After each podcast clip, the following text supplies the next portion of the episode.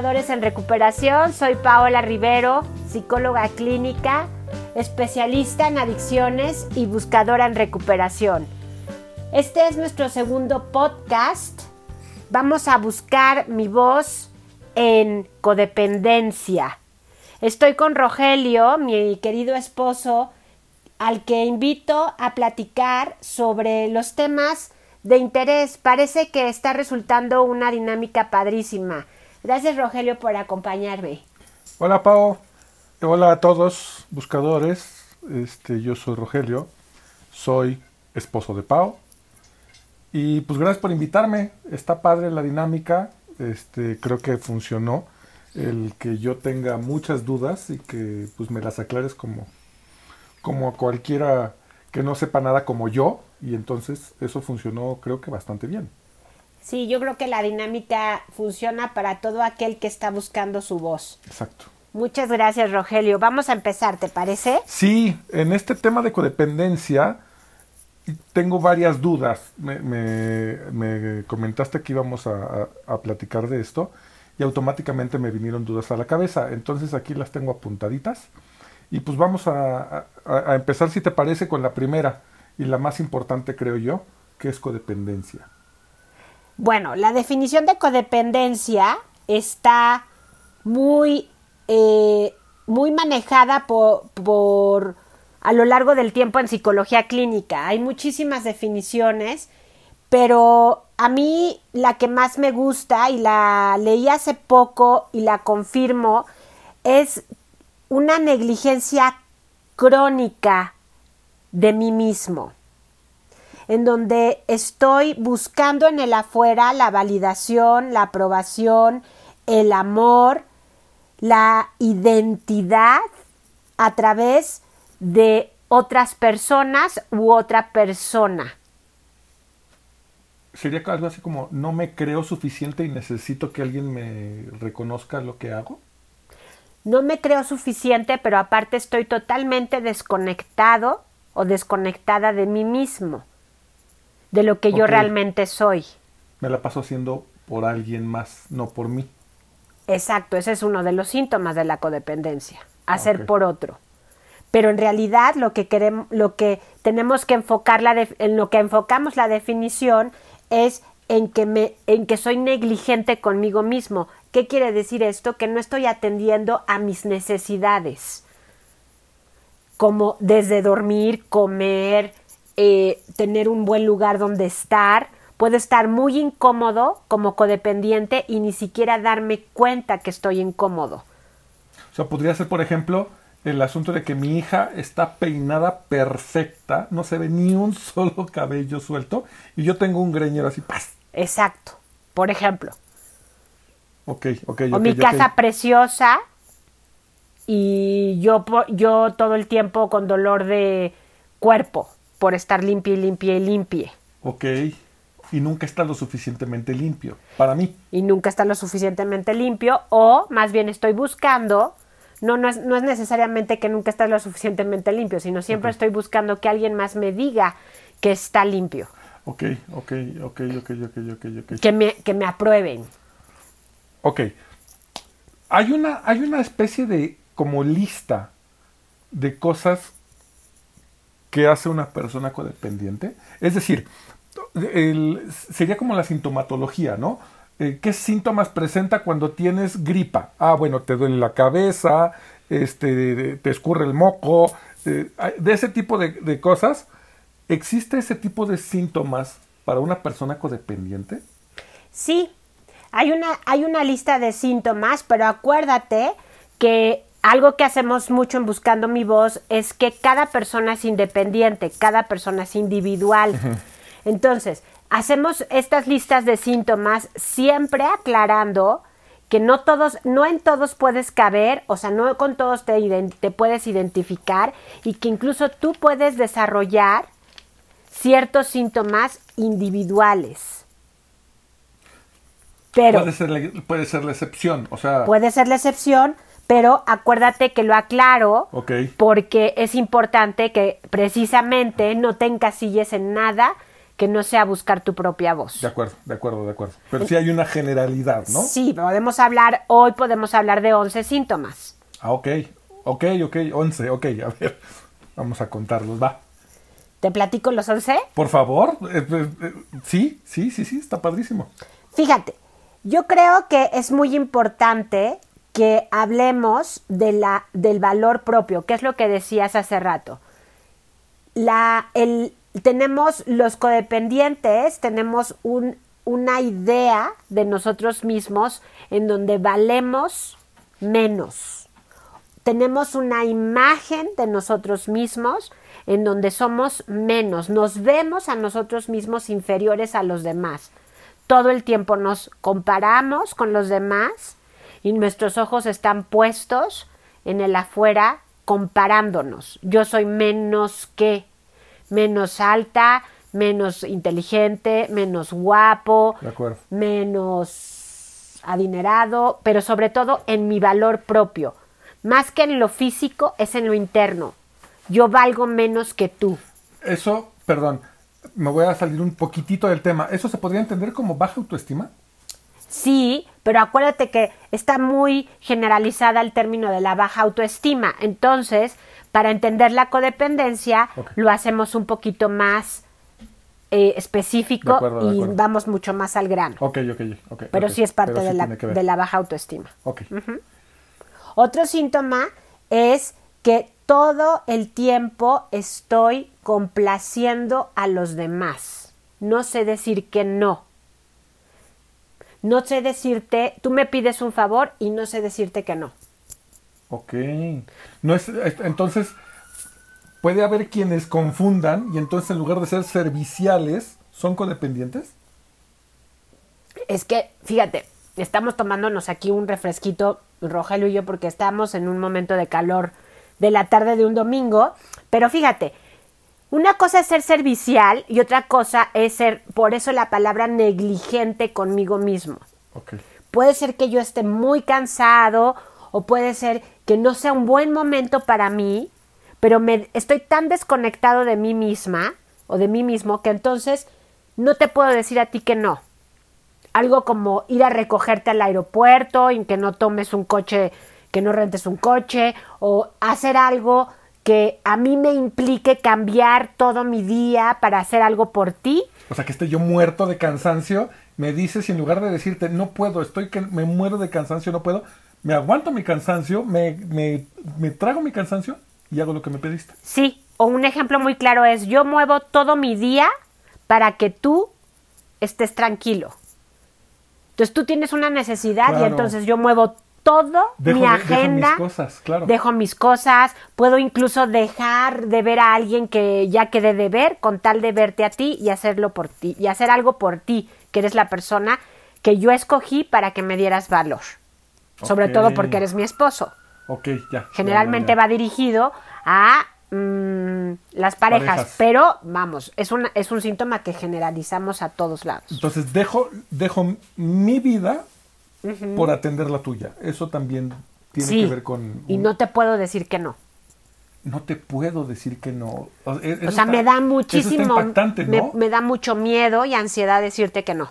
No puedo. O sea, no está en mí decirte que no, pero los motivos son... Los motivos son muy internos. Y lo aprendiste en tu casa. Ok, ok, ok, ok. okay no te en tu casa de origen, ¿eh? en tu primera familia. papás. Cuando eras hijo. Cuando eras hijo. Ok. Ok. Siguiente síntoma es la, por lo tanto, en general hay una carencia de límites. Claro, suena lógico. Suena muy lógico. No te puedo poner límites porque a todo te digo que sí, además. Exactamente. Entonces es como una consecuencia lógica. No tengo límites, no sé poner límites. ¿A tu pareja? A nadie. En general a nadie. Ah, ok. Ni a tus hijos, ni a tu pareja, ni a, ni a tu jefe, en el trabajo, incluso a la señora que limpia tu casa o que te ayuda en algo, a alguien, no le puedes poner un límite. No le puedes decir, oiga, yo quisiera que esto sucediera así. Incluso, por ejemplo, el otro día oía a una persona decir que no le había gustado un servicio que había pagado de una colocación de un piso en su casa. Ok. y no reclamó. Porque no puede poner límites. Prefiere quedarse con el piso mal puesto a decirle al- a la persona que se lo colocó que No se lo arregle. gustó. No me gustó. O se me ocurrió una. Ahorita lo que Ajá. decías esta, se me ocurrió una. Decirle a la persona que está poniendo el piso, oiga señor, límpiese los pies antes de entrar a la casa. Por ejemplo. O póngase gel ahora que estamos en, esta Es situación. preferible limpiar el piso de la suciedad que deja la persona a decirle que se limpie los pies. A ese grado A es. ese grado, es de falta de límites. Órale, sí, sí, sí. Suena, suena. Y suena de la mano de la otra parte de no saber decir que no. Ajá. Ok, ok. Siguiente síntoma. Cuando somos niños, tenemos fantasías infantiles propias de, de la edad de infancia, en donde alguien nos va a arreglar o nos va a salvar. Cuando un bebé está llorando en la cuna, está pensando que van a venir por él a cargarlo y a sacarlo de la cuna. Es lógico para un bebé. ok. Pero esas fantasías Por eso el llanto. por eso el llanto, por eso la desesperación y la mami o el papá van por el bebé, lo sacan, lo cuidan, lo apapachan y le dan lo que quieren. Estas fantasías están en el codependiente y son fantasías que te acuerdas que el otro día veíamos mm, eh, un programa muy interesante en donde decíamos que la sociedad promueve ciertas fantasías, sobre todo en el género femenino en donde va a llegar un príncipe a salvarlas, Las a películas de arreglarlas. antaño de Disney, ¿no? Por ejemplo. Por ejemplo. Entonces, pero sigue habiendo esa fantasía en muchas personas del género femenino. Me va a venir a salvar, me va a venir a arreglar la vida. Él, él o ella van a llegar a ayudarme a salvarme. Ok. Y entonces esa fantasía infantil la tras la digamos que la traslado a nuestra relación de pareja y entonces tú me vas a salvar de sentirme sola, de sentirme eh, poco valiosa, de sentirme poco bella, porque tú me vas a dar valor, tú me vas a arreglar a mí. Claro. Entonces, en lugar de. En lugar de buscar una pareja con la que me pueda acompañar, con la que pueda caminar de la mano, busco a alguien que casi casi que me lleve. Buscas a alguien de manera infantil que sea como Ajá, que más cargue- tu papá, más me que, cargue te cargue. Haciendo esta analogía del niño en la cuna llorando. De acuerdo. Entonces, estamos hablando que los codependientes son personas emocionalmente inmaduras. Ok, suena por, porque están trasladando una fantasía infantil. Entonces, podemos concluir con esto que tú necesitas, o sea, para salir de la codependencia y sanarla, necesitas trabajar tu infancia Tu madurez. para poder madurar. O sea, tus necesidades infantiles las necesitas trabajar. Y eso no se hace con cualquier persona. Y darte cuenta que no necesitas llorar para que alguien venga y te cargue, te apapache para que te puedas dormir. Porque aparte lo que sucede es que cuando te cargan, te apapachan, no sientes, es- no sientes que te ayuda. Porque claro, ya eres un adulto, entonces no hay resolución de tu dolor, es mucho más profundo. Ok.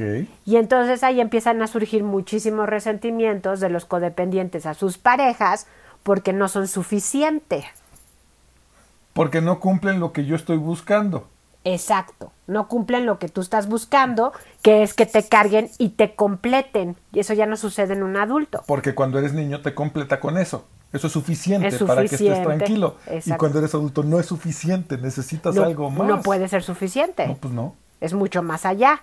Y tiene que ver más con una complicación interna. Pero el codependiente en su fantasía piensa que si esa persona está, le va a completar. Y eso nunca sucede. Entonces, por entonces eso siempre está también inconforme. siempre está inconforme. Y es otra de las características o de los síntomas, siempre estás inconforme. Nunca te sientes a gusto en donde estás o con quien estás. Ok, claro. Todo está cuadrando. Todo está cuadrando perfecto. ¿Cuántas llevamos? Llevamos cinco. Vamos a la quinta. Fíjate, en estos patrones de conducta que tienen los codependientes, de que todo mundo va antes, todas las demás personas van antes que tú, son excelentes cuidadores. la autora de donde tomé estas, estas este, Características. características se llama Darlene Desser y ella dice que son cuidadores crónicos. Ok. Todo el tiempo están cuidando a los demás.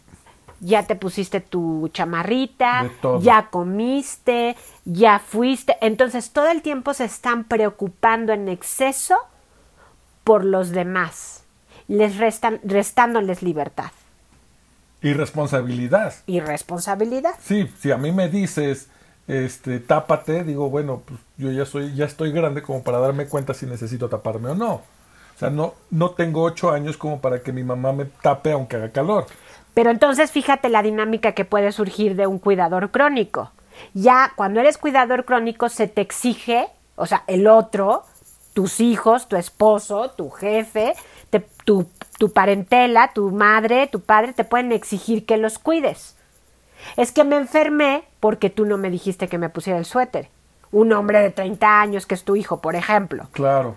Es que no me ha ido bien porque tú no me recordaste que debería de ir al banco a, hacer mi ahorrito. Y termina siendo culpable el codependiente Entonces, de que ajá, el otro no haga, claro. de que el otro no crezca, por ejemplo, si es tu hijo. O de que tu esposo dependa excesivamente de ti no desayuné porque no me lo hiciste. porque no me diste de desayunar. Claro. No tengo ropa limpia, pues porque tú no te fijaste que no tenía ropa limpia. De acuerdo. No me puse bien la combinación del traje y la corbata porque tú no me revisaste lo que me iba a poner. O sea, sí, y, se- y es en todo ámbito de mi vida. En cualquier ámbito de tu vida, exactamente. Entonces, fíjate qué interesante que estamos entendiendo cómo se puede prom- promover esto y entonces el codependiente se va sintiendo a lo largo de los años o a lo largo de la relación abusado. O sea, que abusan de él o de ella, pero al final de cuentas es, el primer paso. Ajá, es una, es una situación que el mismo codependiente provocó en su relación. Y como no sabe decir que no, entonces se come la culpa que le echaron por no haber recordado del banco, del desayuno, de lo que sea. Exactamente. Uf. Fíjate, hay otro síntoma entonces. La adicción a emociones fuertes. Son adictos a tener relaciones, adictos tal cual, o sea, necesitan tener relaciones conflictivas. Son, a- son personas que están constantemente vinculándose con parejas que los traen de arriba para abajo en una montaña rusa de emociones o muy felices o totalmente abandonados y tristes. O muy enojados o totalmente este, pasivos. Entonces, todo el tiempo están arriba y abajo en emociones con su pareja. Entonces, dime tú si un codependiente no es fácil que se vincule con un adicto a sustancias. Claro, Alcohol, porque el adicto está constantemente arriba y abajo. arriba y abajo. Entonces, un codependiente, y ahorita te voy a decir de dónde nace un codependiente, porque su familia lo, digamos que todo esto se gestó en una familia disfuncional. Entonces, tú me dices, es que es culpa del señor con el que me casé, que es un adicto. Ok. Y yo te digo, no, una persona sana no se casa con un alcohólico. Claro. Y si se casa con un alcohólico y se da cuenta de que está en este sube y baja de emociones, decide separarse Una porque persona sana se, sa- se sale se de ahí. sale. Porque no se siente a gusto con una, con una persona que lo trae arriba y abajo. Y en esto que yo te decía hace rato, de en donde tú eres mi cuidador crónico y entonces tengo que estar cuidándote y entonces te enojas hasta porque el agua de limón tiene limón. Te enojas porque no. Se enoja porque no le hicieron enojar. Se enoja porque no le hicieron enojar, literal. Así son los alcohólicos. sí, claro. Te reirás, pero es muy real. Tú porque nunca has vivido con uno. Sí, claro, yo nunca he vivido con uno, pero esa frase me parece así como, qué ridículo, se enojó porque no lo hicieron enojar, ¿no? Y así son, así viven los codependientes con sus parejas alcohólicas y podemos hablar de parejas narcisistas que también son súper volubles. Claro. Ok, ok. Entonces, fíjate, otra de las características es la inhabilidad o poca habilidad de entender qué sientes tú como persona internamente y de comunicar claramente lo que estás sintiendo. Entonces, yo no puedo, yo no estoy segura de lo que estoy sintiendo, estoy como codependiente, estoy confundida y por lo tanto soy una analfabeta emocional. O sea, tengo muy poquitas emociones registradas y casi siempre son muy intensas. Los codependientes casi siempre están enojados, ansiosos o tristes. Puede ser que vaya eso de la mano de, la parte en la que necesitan un agente externo que les diga que están bien. Claro, porque si entonces alguien más siempre me está diciendo qué me pasa y alguien más está, está haciéndome el trabajo duro de decir quién soy, entonces yo estoy totalmente desconectado de mí. Y necesito a ese Y necesito a ese otro. Entonces tengo una inhabilidad, y acuérdate, y, y aquí hay que, hay que agarrar la palabra inhabilidad, y yo te diría, la habilidad es algo que aprendemos. Claro. Entonces, si yo no tengo esa habilidad, tengo una inhabilidad, tengo la posibilidad de aprender esa habilidad, de adquirir esa habilidad. Porque, eh, déjame, corrígeme si estoy mal. A final de cuentas, el codependiente necesita una persona fuera para que le diga que está padrísimo lo que está haciendo. Es que tu casa se ve hermosa, es que tu hija está peinada perfecta. Todo el tiempo estamos buscando ese, esa aceptación externa, pero también lo generamos en nuestra familia, nuestra, como que contagiamos a nuestra familia. Nuestro esposo dice, es que yo necesitaba que tú me recordaras que tenía que ir al banco. Es que yo necesitaba que tú fueras mi agente externo. ¿Será como, como, como contagiar a la familia de esa codependencia? Y entonces estás hablando, exactamente, estás hablando precisamente de que es un baile en las familias disfuncionales, como las familias funcionales. Es como un engranaje de reloj. ¿Te acuerdas los relojes antiguos que funcionan con engranajes? Cada uno de nosotros somos un, un engranaje en nuestra familia y cada uno de nosotros funcionamos y vamos dándole movimiento a la familia y todos somos parte de esa disfuncionalidad o funcionalidad.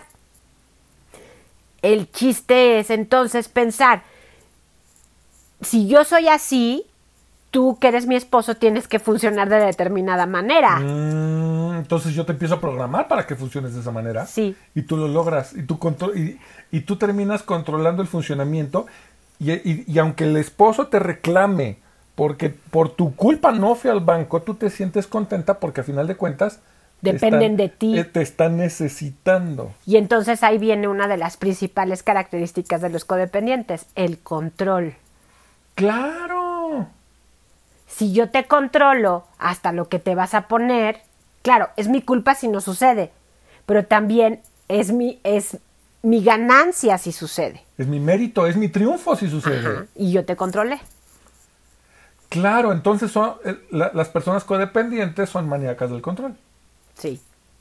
Tienen que tener control en todo. Son freaks del control. Ok. Ok. Entonces, vamos a la siguiente. Si yo no, si yo no pude, ah, pero bueno, vamos a cerrar esta. Si yo no tengo una habilidad para comunicar lo que pienso, lo que siento y mis emociones, por lo tanto, son muy, muy igual que las que las que estoy viviendo en el afuera, arriba y abajo. Ajá. Claro. Entonces, a esta inhabilidad me provoca generalmente lo que llamamos después en psiquiatría diagnósticos de depresión, trastornos de ansiedad, enfermedades de gastritis, colitis, todas las inflamaciones de tu cuerpo porque estás, estás acumulando emociones que no expresas. De acuerdo, de acuerdo, de acuerdo. Siguiente característica. Ok. Miedo crónico, miedo crónico de alterar al otro. Ok. O sea, tengo miedo de que tú te enojes Entonces todo el tiempo estoy temerosa, ansiosa, alerta a tus emociones porque yo tengo miedo de que tú te enojes. Ahí viene tu papá. Ajá, ahí viene tu papá. Cállate, no le digas, no, No digas nada. Ahí viene tu papá. Entonces, fíjate, esta parte así la aprendió el codependiente en su casa.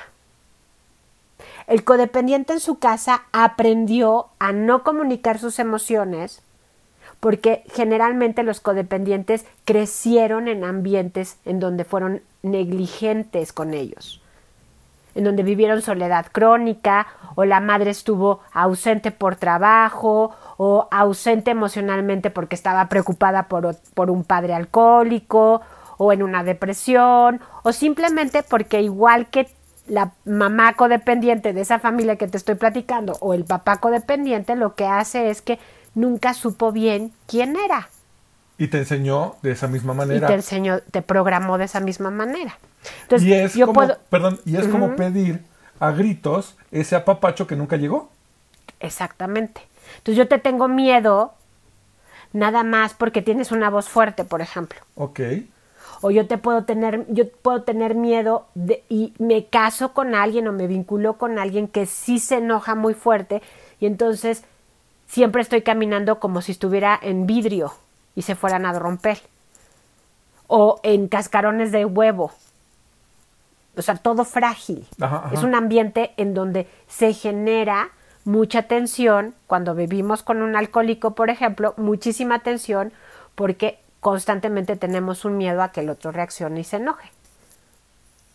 Claro. Ahora, eso, perdón, pregunta, ¿esa parte del miedo puede ser fantasía también? O sea, ¿el miedo puede ser la fantasía de que es muy enojón cuando en realidad puede no serlo? Generalmente sí son muy enojones. Ah, ok, ok, ok, ok. Si no fuera, ella, ella o él no tendrían miedo. Sería un miedo inventado. Exacto. Y ya tendría, hablaríamos de otra cosa. Ah, ok, ok, ok. O sea, psicológicamente tiene que, sí tiene que haber un, un antecedente. Sí. y generalmente sí es gente, o sea, sí están con gente que se enoja muy fuerte. Ok. Entonces el miedo es real, nada más que caminan así como dices en, en vidrio, ¿no? En vidrio. No vaya a ser que... Se rompa. Ok, ya. Siguiente es que tienes también una reactividad a las emociones, a tus propias emociones, muy alta. O sea, reaccionas con muchísima intensidad a todo, a cualquier situación. Entonces puede ser que, por ejemplo, estés en un lugar, en un supermercado, y no encuentres papaya y hagas un escándalo porque no encontraste papaya. Y te enojes horrible. A todos nos ha tocado ver gente que se desorganiza emocionalmente. Las famosas ladies ahora en Las internet. ladies del internet, ¿no? Son personas que tienen, tienden a hiperreaccionar a sus emociones. Ok. Entonces, ante cosas muy pequeñitas, reaccionan como si estuviera pasando algo muy grave. De acuerdo. Entonces, puede ser que no tengas detergente para lavar la ropa y entonces haces un escándalo. O tu hijo tiró el jugo de naranja y en vez de decirle ve por un trapo y límpialo, lo regañas horrible, le gritas espantoso, lo haces sentir inútil. Esas son las hiperreacciones de una persona codependiente. De acuerdo. Entonces, así como tienen miedo a la hiperreacción del otro, son personas que generan miedo, sobre todo en sus hijos. Ok. Son sumamente neuróticas, eh, coloquialmente dicho. Ok, ok, ok, ok. Otro de los síntomas es que estás controlando todo el tiempo a los demás para sentirte bien. Que era lo que decíamos hace ratito, ¿no? Y nos faltó decir que para que yo me sienta tranquila y bien, te necesito controlar. O sea, todo lo, lo- todo lo que acabamos de decir tiene que ver con que yo me sienta bien, Claro. tranquila. Y entonces, para sentirme bien, necesito controlarlo todo. Y una manera de demostrar el control es que el otro me diga, por tu culpa no sucedió algo. Sí, Entonces me estás demostrando que yo tengo el control. sí, me estás reafirmando. ¿De acuerdo? Y el último de los síntomas que anoté es que tienes un pensamiento obsesivo en relación a lo que los otros piensan de ti. Estás todo el tiempo pensando qué irán a pensar de ti. No, bueno. Las redes sociales. Imagínate ahorita cómo son las cosas. Claro, antes de las redes sociales, era un tengo que ser perfecto para que nadie hable mal de mí. Ahorita con las redes sociales es tengo que demostrar que mi vida es perfecta. Cuando en realidad puede ser mi vida un relajo, un despapalle en casa, pero yo tengo que demostrar que todo está perfecto. Sí. Que también es lo que, lo, que pasa en las redes, ¿no? Todo el mundo enseña, enseñamos nuestra vida ideal. Y este, y pues para que todo el mundo nos aplauda, ¿no? Para que diga, qué padre, está padre. O nos envidie. O nos envidie, o digan puras cosas buenas de mí. Pero cuando en realidad hay muchos que no opinan, porque lo que dirían sería algo medianamente bueno o, tendiéndose a malo, ¿no? Pero entonces la persecución, tú me estás dando la razón en lo que platicábamos el otro día, en donde la sociedad también promueve que las personas estemos demasiado pendientes de lo que piensan de nosotros. Exacto, exacto. Y ahorita con las redes sociales se es vuelca una cosa en eso. terrible en los chicos jóvenes. En los chavos. De acuerdo. Ok. Ahora, eso sería como los síntomas. Yo veo a alguien que, tiene, ponle tú, así como, como encuesta de, revista, ¿no? Si tienes cinco de estas once cosas, entonces vete a trabajar tu codependencia, ¿no?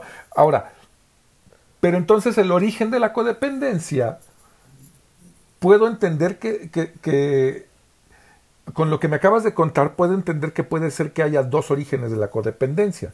Uno, que es el, que yo soy muy infantil en cuanto a mis emociones, soy muy inmaduro y sigo pidiendo a gritos como si fuera un bebé que el otro venga, me salve, me apapache. Y, todo eso. y corrígeme si estoy mal. El otro origen, que mi mamá me empiece a programar desde chiquito, que me diga, eh, eh, si, yo fuera este si yo fuera niña no es que no te vistas así porque las niñas no se pueden vestir así. Es que no te portes no le hables por teléfono porque va a pensar que eres una eh, una, una ventada no es que este espérate que te hable él o eso no es como una programación para ser codependiente no sé. Y es que fíjate hay muchísimas formatos sociales que nos que nos impulsan o nos orillan a ser a estar desconectados de nosotros mismos, tanto mujeres como hombres. O sea, en realidad, si nos ponemos a analizar, que no vamos a, no vamos a entrar en un análisis social, porque no es el tema de, nuestros, de nuestro podcast, pero si nos ponemos a analizar y a pensar, que es también lo que hay que platicarles a los buscadores para que se pongan eh, a, a pensar en qué ambientes sociales crecieron. Exacto la sociedad nos programa para ciertas cosas. O sea, para funcionar tenemos que, estar programados en, cierta, en ciertas cosas. Pero lo que sucede y lo que nos va a definir como codependientes o no es nuestra familia de origen, nuestra primera familia. Cuando somos hijos. En donde hay, en donde hay una familia enredada. La palabra que usan en inglés es esa, enredado. Entonces, si los si los roles en la familia están enredados, si, por ejemplo, los miembros de la familia están carentes de límites y además le agregas a, a, los, a, las, a, las, emociones de, de los miembros de la familia poco definidas o constantemente enojadas o volcadas en otro, viendo solo la necesidad de uno de sus miembros, entonces lo que sucede es que se hacen círculos repetitivos. Yo lo que aprendí es este enredo familiar que puede provocar el alcoholismo y que puede provocar la situación disfuncional en casa. No nada más quiere decir que haya alcoholismo, sino también puede ser que haya una situación económica muy precaria, y los chicos pasan muchas horas solos porque su mamá se tiene que ir a trabajar. Y eso es algo súper común. Y hoy más que antes. Y ya estamos viviendo ahorita con chicos y chicas que tienen 20, 19, 23, 24 años, que son hijos ya del abandono. Entonces, el enredo que se forma dentro de las pequeñas cabezas de estos niños tan solos es es, es eso, o sea, la soledad provoca que te confundas y que no crezcas bien. Ok. Entonces, y, y que entonces la primera persona que te dice mi alma ya es el, el Dios de dioses. Sí, y el resultado de esto es que te haces muy pequeño, responsable de ti mismo, y tam- pero, pero inmaduro. O sea, la inmadurez emocional nunca se resuelve. ¿Por qué? Porque te quedaste sin que alguien te enseñara a madurar emocionalmente. Y pides el abrazo Y constantemente. pides el que te saquen de la Como cuna constantemente. Exactamente. Entonces, como no sabes quién eres porque nunca hubo quien te acompañara, siempre estás buscando el abrazo para que alguien te diga quién eres y cómo te sientes. A los niños pequeños les decimos y les traducimos sus propias emociones. Un niño pequeño puede estar llorando. ¿Tú te acuerdas de nuestro hijo cuando lloraba de todo? Y le, re- le traducíamos lo que sentía. Oye, y le preguntamos, ¿estás triste? ¿Estás enojado? ¿Estás haciendo berrinche? ¿Estás...? Y entonces, hasta que le decíamos, bueno, ya, si no es nada de esto, entonces no tienes nada, ya no llores, ¿te acuerdas? Claro. Entonces, esa parte es como los niños necesitan, por ahí alguien me preguntaba, ¿qué es contención? La contención es como cuando metes el líquido a una botella y, la, y el líquido eh, se acopla a esa botella. La botella contiene con- al, es lí- el al líquido, contenedor. al líquido, es el contenedor, exactamente. Entonces, la contención que los adultos le damos a los niños es eso. Los niños son como agua Claro.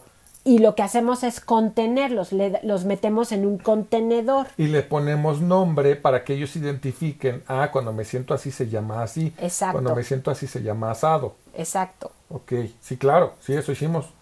No- no Entonces- sabía eso. no sabías que habías hecho eso. Entonces, fíjate, lo que sucede es que un niño crónicamente solo o abandonado o Pues no tiene maltratado, lo que sucede es que tiene miedo crónico. O sea, todo el tiempo tiene miedo Y aparte no sabe cómo se. y no sabe cómo se siente. Exacto. Y de ahí viene que ahorita hay una pandemia literal en adicciones y los que no son adictos, pues desarrollan codependencia. Son codependientes, claro. Entonces, me decía una persona hace poco, entonces todos somos codependientes. Pues tal vez sí, no todos, pero, pero muchas personas sí. Pero por, y, Una y gran por ejemplo, si, si, si yo leo los 11 síntomas de la codependencia, pues yo tengo un par.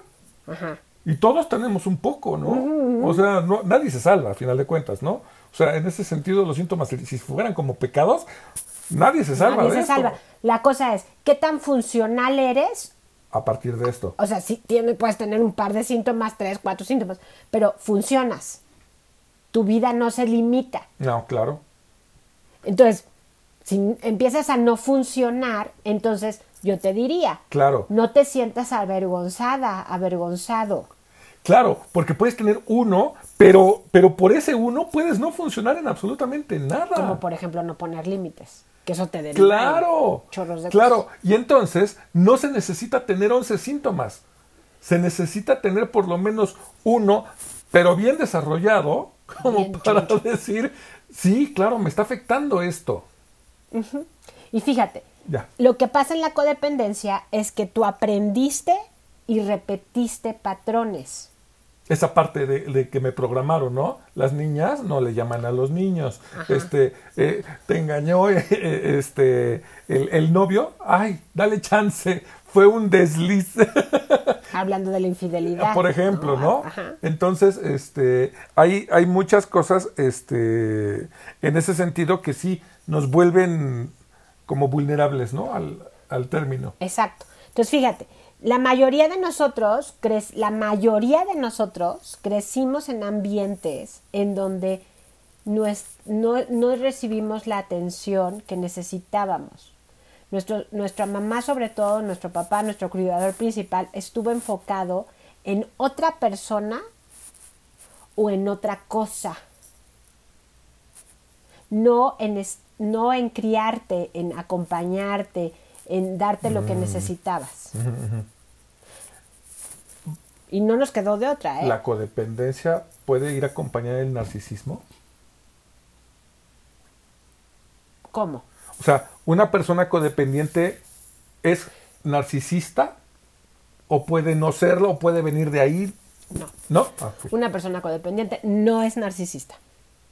Y eso Claro. es algo que hay que aclarar, ¿eh? Sí, sí, claro, porque además yo me siento tan poco que necesito, que necesito que alguien más me lo apruebe y el, narcisis, el, el narcisista se siente único e irrepetible, ¿no? O sea, es el Gordolfo gelatino de, de los Pero polivoces. entonces me- estamos entrando a un tema interesante. y son, los opuestos. opuestos. Y acuérdate que los opuestos pertenecen al mismo espectro. O sea, Están muy cerca de... de- son lo, lo opuesto es lo mismo, la misma, la, la misma moneda del otro, del otro lado. lado. Claro. Ok, ok. Ya hablaremos del narcisismo en, otro, en otra ocasión. Tengo una que, que me, que me retoma en la cabeza entonces.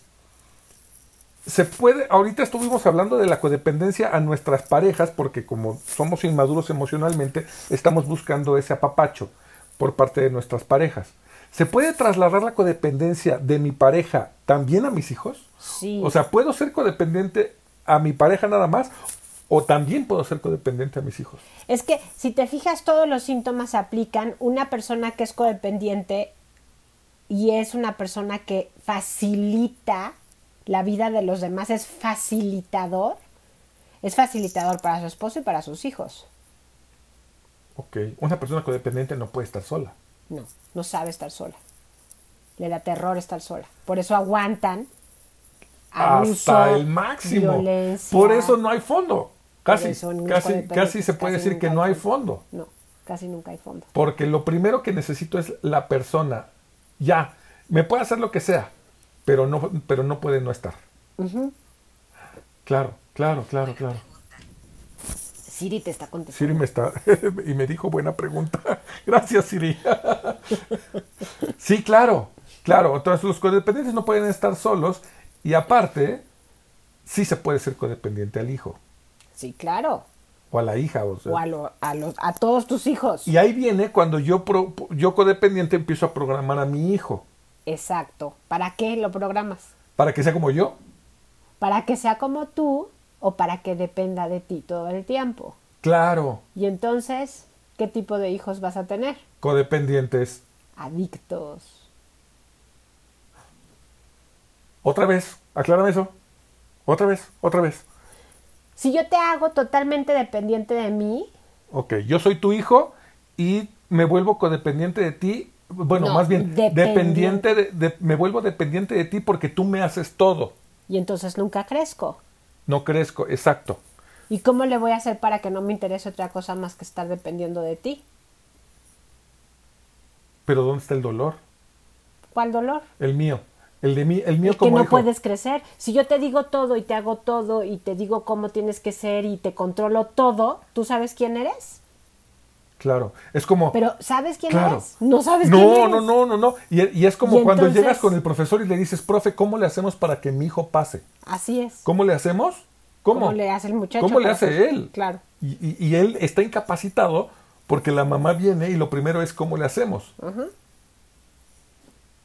Entonces, las mamás ¿Cuál codependientes es el dolor del adicto? no sentirse reconocido para empezar. No sabe quién es. Ajá. No tiene identidad, no sabe quién es. Ese es el dolor principal de un adicto. Ok, ok. A sustancias. Estamos hablando de adictos a sustancias. sí, sí, sí. Entonces yo no sé quién soy. ¿Pero por qué? Porque nunca me dejaron saber quién Porque soy. no me dejaste saber quién soy, mamá. Porque siempre me hiciste todo, no me dejaste descubrir nada por mí. Entonces, como tú me hiciste todo, mamá, aquí estoy. O no me hiciste todo porque tu- tuviste que trabajar como muchísimo para sacarnos a todos adelante porque mi papá se fue, por ejemplo. De acuerdo. Pero lo que poquito que podías estar te sentías con mucha culpa por habernos dejado solos. Y entonces me consientes de más. Y entonces Y yo nunca soy me pusiste el... límites y siempre hiciste todo por mí cuando estabas y me diste todo lo que yo quería y entonces no me contuviste. Lo que hablábamos de los contenedores. Claro. Me desbordé en emociones, no sé ni siquiera qué siento, quién soy, cómo soy. Y entonces la droga entra bien fácil. Claro, te conviertes en facilitador. Eres facilitadora o facilitador de la adicción. Claro. Ya después hacemos un podcast para, dedicados a los papás y mamás de adictos. Ok. Ok, ok. Me quedan dos preguntas. ¿Qué es lo primero que le dices a una persona que es codependiente? Cuando, cuando, busca, ayuda, si alguien viene contigo buscando ayuda, ¿qué es lo primero que le dirías? Tomando en cuenta, yo, yo entiendo esa primera parte que dices que todas las cabezas son diferentes, que cada, que cada cabeza es un mundo, pero sabemos que hay una generalidad. ¿Qué es lo primero que tendría que saber un codependiente que quiere empezar su recuperación? Lo primero que tiene que saber es que no sabe quién es. Y eso provoca mucha angustia. Ok. Entonces lo primero que, que hay que trabajar es saber quién es. ¿Qué quiero? Ok. ¿Qué necesito? ¿Qué deseo? Que son cosas diferentes a querer. Claro. ¿Quién soy? ¿Qué me gusta? Ok, ok, ok, ok. ¿Qué me duele? De acuerdo. Uy. Y entonces, si un codependiente nunca, nunca se hizo esas preguntas, pues la primera vez que se las hace es así como que no sé la respuesta, ¿no? y no sabes la respuesta, entonces lo que hacemos en psicoterapia con los codependientes es ir trabajando esas respuestas, que el codependiente vaya descubriendo todo eso. Ok, entonces lo primero sería entender quién soy. Ok, ok, ok. Y segunda pregunta.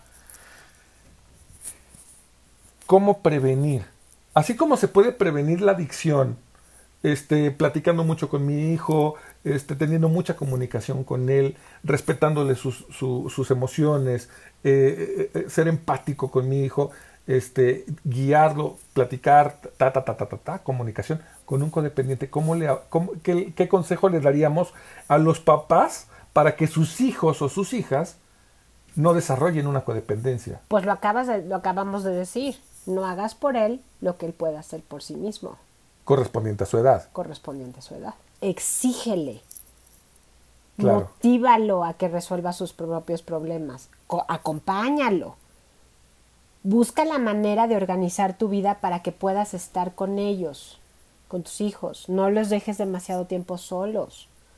Entender Digo, en qué... yo, yo entiendo que la vida es muy difícil y que tenemos problemas para, incluso para poder comer, pero de alguna manera tenemos que idear la, la forma de tener, de, de comunicarnos con nuestros hijos y a lo mejor de buscar ayuda en nuestra familia extensa para poder, para que los chicos no pasen tanto tiempo solos. De acuerdo, de acuerdo. Que esa Ahí es una, está la mayor Y que hoy prevención. en día se está, se está dando cada vez más, ¿no? O sea, hay, hay este, muchos papás que tienen, y más ahorita con lo de la pandemia del COVID, pues muchos papás tienen que, van a tener que salir a trabajar todavía más para recuperar lo que se perdió en la, en, en la pandemia.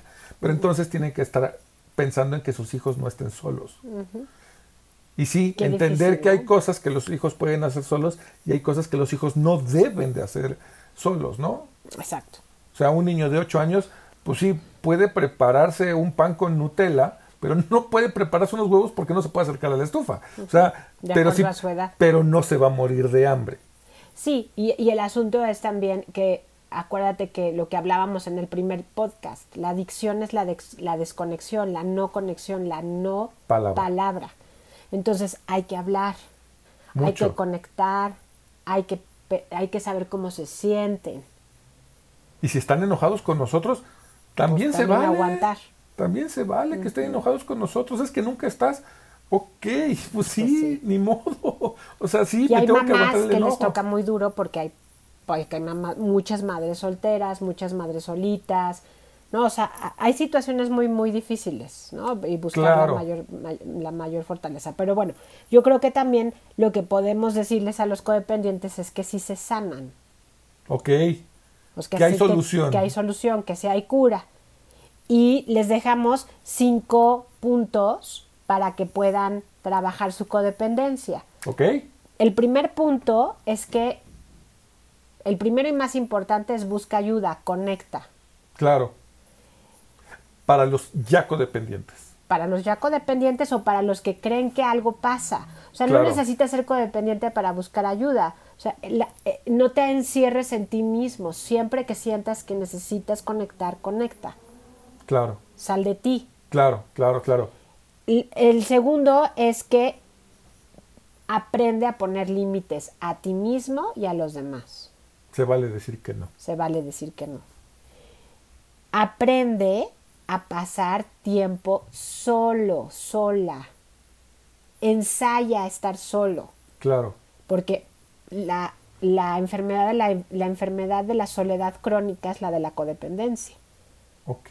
Aunque estoy ansioso de sentir que estoy acompañada, pero me siento sola crónicamente, o sea, de manera crónica. Claro. Entonces tengo que aprender a tener tiempo conmigo mismo. Claro, claro, claro, claro. Luego, tercero, eh, perdón, cuarto, pasa tiempo haciendo cosas para ti, como por ejemplo, creando algo, bailando, explorando, haciendo yoga, Que te generen gozo que a te ti. generen gozo, bailando danzón, este, ver una película, hacer algo que te dé a ti gozo. Ir a un museo, ahorita no se puede, pero bueno, cuando se pueda. Siguiente es que pases tiempo reflexionando en ti. Los codependientes estamos acostumbrados a huir de nosotros mismos, a no pensar. Siempre estamos con la tele prendida, con el radio prendido, con los audífonos puestos, desconectados de nosotros mismos, con ruido para no tener para no escuchar el ruido que hacemos interiormente. Ok. Entonces pasa tiempo contigo, aprende a meditar, aprende a escribir un diario. Yo a mis pacientes, uno de los ejercicios que más trabajo con ellos es la escritura, Para que estén consigo mismos. para que puedan aprender a estar consigo mismos. Y luego, eh, a respirar, aprender a respirar también es muy importante. Y el último es que te preguntes todos los días qué necesita tu niño interior. Aprendas a conectar con tu niño interior. ¿Qué le hizo falta a tu niño cuando estabas pequeño? Compañía. ¿Qué le hizo falta a tu niño cuando estabas pequeño? Paciencia. ¿Qué le hizo falta? Ternura. Le hizo falta eh, compañía, ¿no? Este amor.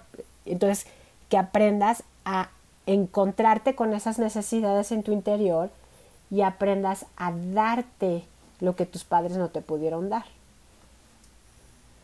Ok. En inglés se llama reparenting. La palabra en inglés es reparenting, que es volver a da- darte el maternaje o paternaje que te pasó, que te faltó. Pero para eso sí necesitas ayuda.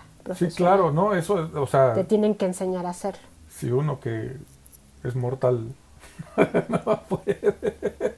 claro, claro. Fíjate, la relación más importante que tienes que tener es la que tienes contigo mismo. De acuerdo. De acuerdo, completamente, sí.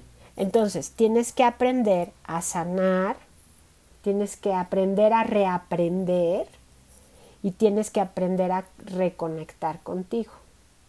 Cuando sanas, reaprendes y reconectas, puedes estar contigo y sanaste tu codependencia. ¿Sirve de algo vivir solo? ¿Sirve de algo vivir solo? Sí, pero no todo el mundo puede. Los codependientes no pueden vivir solos. Que sería un ejercicio importante, ¿no? A final de cuentas, para, no para un codependiente, no, no me refiero a un codependiente, que, que lo que tiene que hacer es trabajar primero. Pero, por ejemplo, para evitar que mi hijo se vuelva, es que viva solo un tiempo. Que vivas solo. que sepa vivir consigo mismo. Cuando yo viví solo, al principio era horrible. Precisamente por esa, esa parte de, ¿y ahora? Pero después me di cuenta que la, que la parte de, que mi parte de soledad era porque no sabía ni prender la lavadora. O sea, entonces cuando vives solo aprendes muchísimas cosas sobre el mundo real y sobre ti mismo. Entonces ayudaría, ¿no? Ayuda. ayuda mucho cuando un chavo eh, se va a la universidad y vive en un campus. Sí, por ejemplo.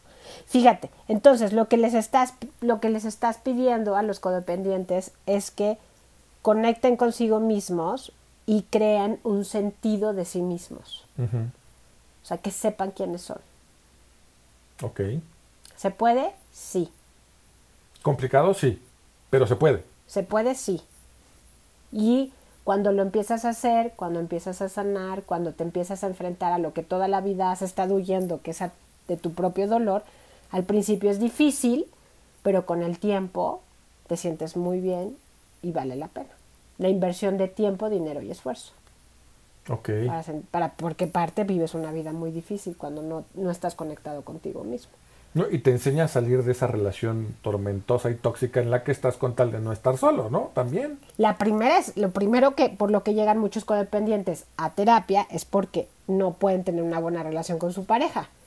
Y acaban descubriendo que la pareja es nada más una parte pequeña, entre comillas, de todo lo que el codependiente tiene que trabajar para sentirse bien. Claro. Claro, ¿no? Y, y es importantísimo darte cuenta que estás mejor sin esa pareja que a lo mejor no es la pareja la que te está haciendo daño, sino juntos están haciendo mucho daño Exacto. y, y mejor estar separados. Exacto. Entonces, el tema de hoy estuvo bien, bien interesante, yo creo. Uy. Esperemos que les haya Me, me está girando la cabeza como para tres podcasts. Pero sí, está padrísimo, está padre. Ok, sí, sí, sí. Y les dejamos estas reflexiones a los buscadores. Esperamos que sigan eh, compartiendo los podcasts. Ya está en, En iTunes. en iTunes, que es padrísimo. Ojalá lo podamos subir a las demás plataformas. Y vamos a seguir platicando, vamos a seguir buscando nuestra voz y a seguir generando conciencia. Y pues esperemos amigos que pues nos también esperamos retroalimentación. Se vale pedir temas. En una de esas pues hay un tema interesante que no hemos pensado en hacer y sin embargo estaría padrísimo hacerlo. Para muchos de ustedes a lo mejor. Y ¿por qué no? En algún momento dado podemos invitar a alguien. Ya lo iremos pensando a ver a quién podemos invitar a platicar con nosotros. Claro. Entonces, vamos a dejarlo aquí, ¿te parece? Buenísimo. Ya son 57 minutos de estar hablando. Este, yo creo que estuvo más largo este. Sí. Les agradecemos muchísimo su paciencia, su interés y nos vemos bien pronto. Claro. Nos oímos bien pronto Nos escuchamos en el siguiente. y compartan. Creemos fielmente en Buscando mi voz Exacto. que la información, la formación salva vidas. De acuerdísimo. Les mandamos un abrazo con muchísimo cariño. Muchas Adiós. gracias. Hasta luego.